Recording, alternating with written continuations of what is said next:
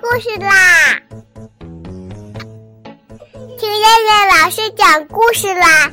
我爱听故事。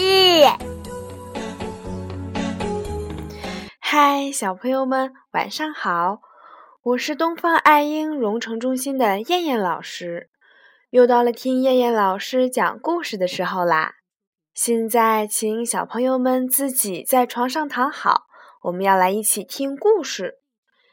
今天的故事名字叫做《我是熊爸爸，大脚丫，小脚丫》。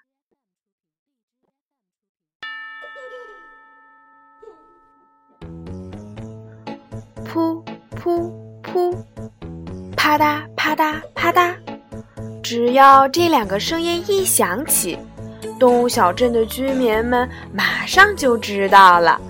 嘿！那是熊爸爸和熊孩子走过来了。脚步声音小的是熊孩子，脚步声音大的是熊爸爸。熊爸爸有一双大脚丫，熊孩子有一对儿小脚丫。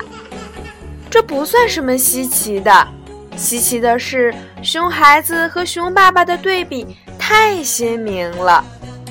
熊孩子总是被熊妈妈打扮得漂漂亮亮的、整整齐齐的，简直像个小绅士。而熊爸爸呢，嘿嘿，大脚丫子上的袜子一只是黑的，一只是白的，有时候一只是黑的，另一只是紫色的。那袜子好像是一对闹别扭的小兄弟。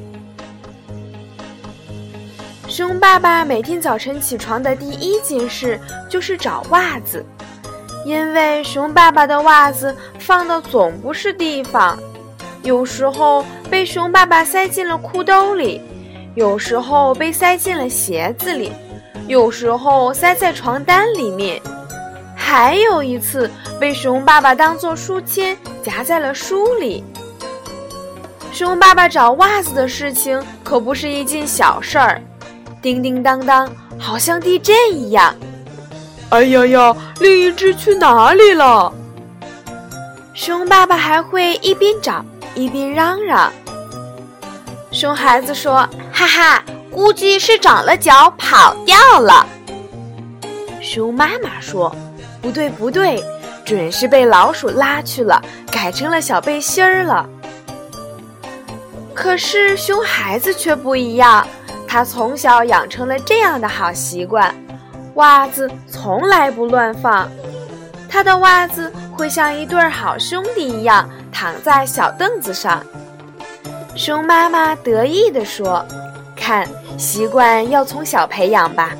估计你妈妈从小没有好好培养你，管教你。”熊爸爸笑呵呵地说：“哈哈，我妈妈她老人从来不管这些。”熊妈妈说：“怎么可以？这是做妈妈的责任呀。”熊爸爸说：“嘿嘿，我们小时候都不穿袜子。”哦，想起来，熊爸爸说过，他们小时候就喜欢光着脚丫在地里走，在雨水里躺。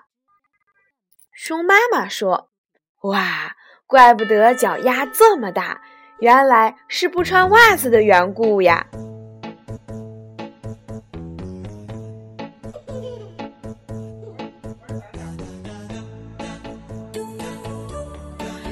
好了，小朋友们，我们今天晚上的故事就先讲到这儿啦。我们明天晚上再见，小朋友们，晚安。